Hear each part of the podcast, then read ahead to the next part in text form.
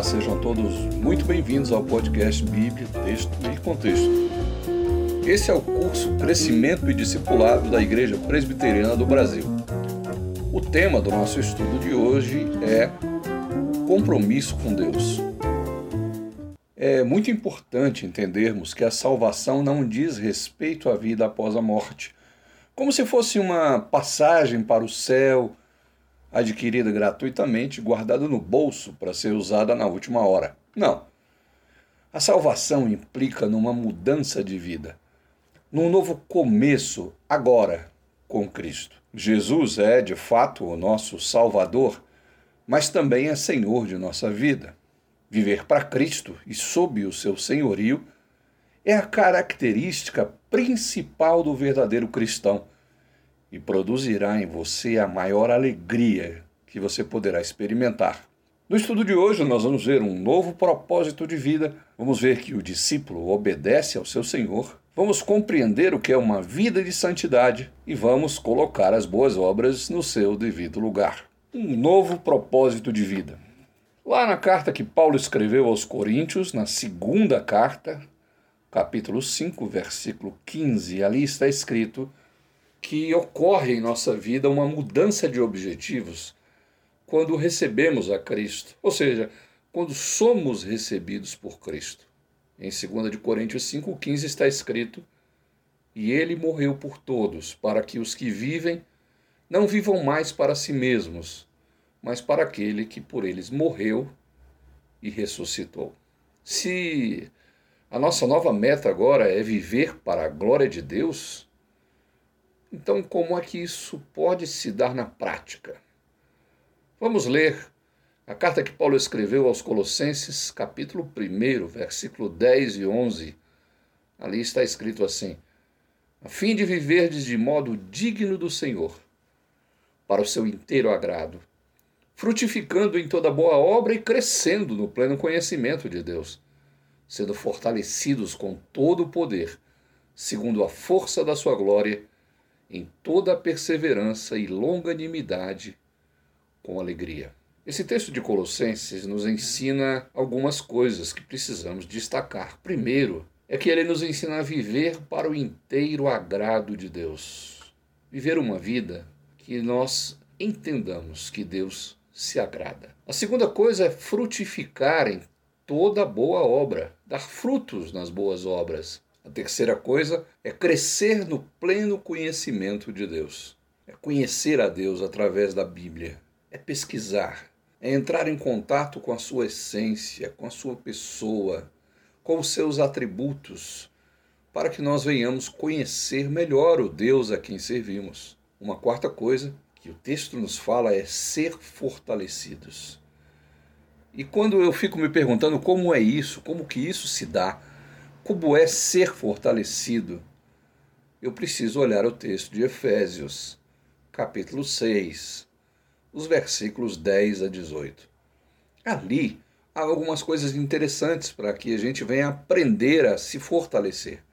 Por exemplo, o versículo 11 diz: revestivos de toda a armadura de Deus, para poderes ficar firmes contra as ciladas do diabo. No versículo 14, nos ensina que nós devemos nos cingir, nos vestir com a verdade e nos vestir com a justiça. Esses atributos, verdade e justiça, devem estar atrelados à nossa vida. O versículo 15 diz: calçai os pés com a preparação do evangelho da paz. O verso 16 diz: embraçando sempre o escudo da fé. Pois é o escudo da fé que nos ajuda a nos protegermos dos dardos inflamados do maligno, como diz o próprio texto. No versículo 17 está escrito: Tomai o capacete da salvação e a espada do Espírito, que é a palavra de Deus. No 18, nos ensina que a palavra de Deus deve ser manuseada como uma espada, mas com toda a oração e súplica, orando em todo o tempo no Espírito. E para isto vigiando com toda perseverança.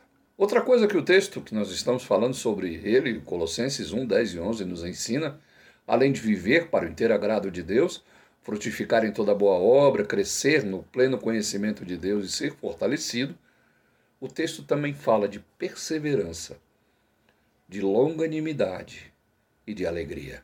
Perseverar sempre, insistir, crer que Deus está no controle de todas as coisas, mesmo sob as mais difíceis tribulações.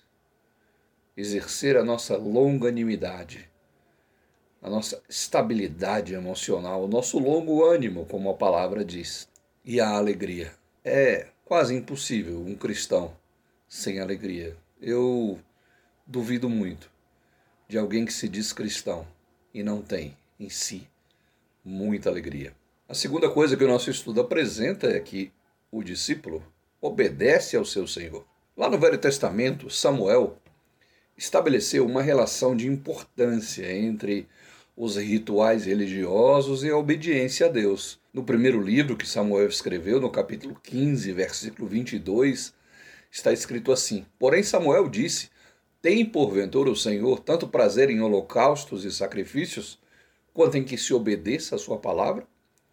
Eis que o obedecer é melhor do que sacrificar, e o atender melhor do que a gordura de carneiros.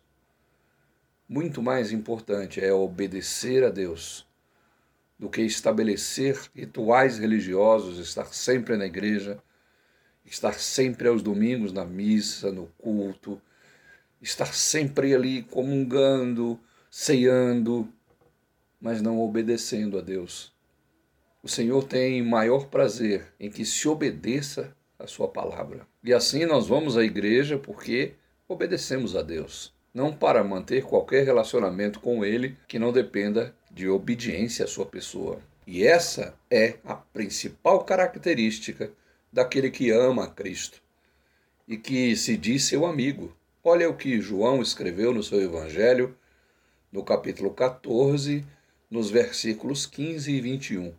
E também escreveu no capítulo 15, versículo 14.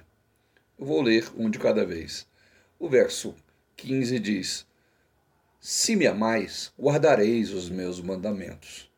O verso 21 diz: Aquele que tem os meus mandamentos e os guarda, esse é o que me ama, e aquele que me ama será amado por meu Pai, e eu também o amarei e me manifestarei a ele.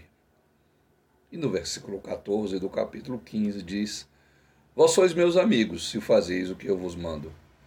Esses três textos que nós lemos, esses três versículos, são palavras de Jesus Jesus nos ensinando a sermos obedientes a Ele. Uma vida de santidade. Bom, a ideia comum de que santo é aquela pessoa que não erra, que não peca, isso não confere com o conceito bíblico de santidade. O conceito bíblico de santidade é outro, totalmente diferente deste. Segundo a Bíblia, santo é aquele que é separado por Deus. E nesse sentido, todo cristão é santo. Mas a santidade também tem o um sentido de aperfeiçoamento, de abandono de antigos pecados, de antigos hábitos, e uma vida com novos valores e com novas práticas. Esse processo é conhecido nas Escrituras como santificação. A presença de Deus santifica. E essa é a vontade de Deus para o cristão. Lá na primeira carta que Paulo escreveu aos Tessalonicenses, capítulo 4, versículo 13, está escrito: Pois essa é a vontade de Deus, a vossa santificação. Pedro, na sua primeira carta, no primeiro capítulo, nos versículos 14, 15 e 16, ele faz uma comparação entre a nossa vida antes e depois de sermos aceitos por Cristo. O texto diz assim: Como filhos da obediência, não vos amoldeis às paixões que tinhas anteriormente na nossa ignorância. Pelo contrário, Segundo é santo aquele que vos chamou, tornai-vos santos também vós mesmos em todo o vosso procedimento, porque escrito está: sede santos, porque eu sou santo. Paulo ensina aos Romanos, no capítulo 6, verso 1 e 2, qual é a nossa verdadeira situação em relação ao pecado. Paulo escreve: Que diremos, pois? Permaneceremos no pecado para que seja a graça mais abundante? De modo nenhum. Como viveremos ainda no pecado, nós, os que para ele morremos? Paulo escreveu também a Timóteo na sua segunda carta, no capítulo 2, versículo 21, ensinando ao jovem pastor Timóteo o que uma vida de santidade proporciona. Paulo escreve assim, pois, se alguém a si mesmo se purificar desses erros, será utensílio para a honra, santificado e útil ao seu possuidor, estando preparado para toda boa obra. Uma vida de santidade proporciona a nós sermos usados por Deus nas suas missões, nas obras que ele designa. O lugar das boas obras. Em Efésios capítulo 2, versículo 10, Paulo fala a respeito do papel das boas obras em nossa vida cristã. Ele escreve: Pois somos feitura dele, criados em Cristo Jesus, para boas obras, as quais Deus de antemão preparou para que andássemos nela. Note que Deus preparou as boas obras para nós andarmos nessas boas obras de antemão. Nós somos destinados a fazer isso. Não como um meio de obter a salvação, não como um meio de purificação ou de santificação, mas porque Deus preparou as boas obras de antemão para que nós andássemos nelas. Tiago também fala sobre isso no capítulo 2, versículo 18. Ele fala que quando, quando praticamos boas obras, colocamos a nossa fé em destaque. Ele escreve: Mas alguém dirá: Tu tens fé e eu tenho obras. Mostra-me essa tua fé sem as obras, e eu, com as obras, te mostrarei a minha fé. Nossa fé é colocada em destaque quando praticamos aquilo que dizemos crer. Em Mateus, capítulo 5, versículo 16, e em primeira carta de Pedro, capítulo 2, verso 12, nós podemos ler qual é o objetivo supremo da prática das boas obras. Qual é o objetivo de fazermos as boas obras? O texto de Mateus diz assim: brilhe também a vossa luz diante dos homens, para que vejam as vossas boas obras e glorifiquem a vosso Pai que está nos céus. E Pedro escreve, mantendo exemplar o vosso procedimento no meio dos gentios, para que, naquilo que falam contra vós outros como de malfeitores, observando-vos em vossas boas obras, glorifiquem a Deus no dia da visitação. As boas obras fazem com que as pessoas que veem essas boas obras, as pessoas que são objeto dessas boas obras, são alvo dessas boas obras, essas pessoas glorifiquem a Deus. Por isso, as boas obras têm um lugar importante na vida do cristão, mas como consequência do nosso relacionamento com Deus e da transformação que ocorreu em nós e não como um meio para alcançarmos a salvação. Boas obras, guarde bem isso, são consequência, não é meio de salvação. Assim, nós entendemos que o nosso Senhor Jesus quer que seus discípulos estejam dispostos a segui-lo de todo o coração, obedecendo a Ele em todas as coisas você está disposto a fazer isso? Assuma com Jesus o compromisso de segui-lo até o fim de sua vida e não abra mão disso. Caso você tenha alguma dúvida, mande um e-mail para Bíblia Texto e Contexto, tudo junto, bibliatextocontexto.gmail.com e nós estaremos à sua disposição para responder as suas dúvidas te ajudar a compreender mais a palavra de Deus. Se preferir, mande mensagem inbox na nossa página no Facebook Bíblia Texto e Contexto ou na nossa página do YouTube. Agora você também pode acessar o nosso site bibliatextocontexto.com.br e falar com a gente por lá. Visite-nos. Que Deus te abençoe e até o nosso próximo encontro.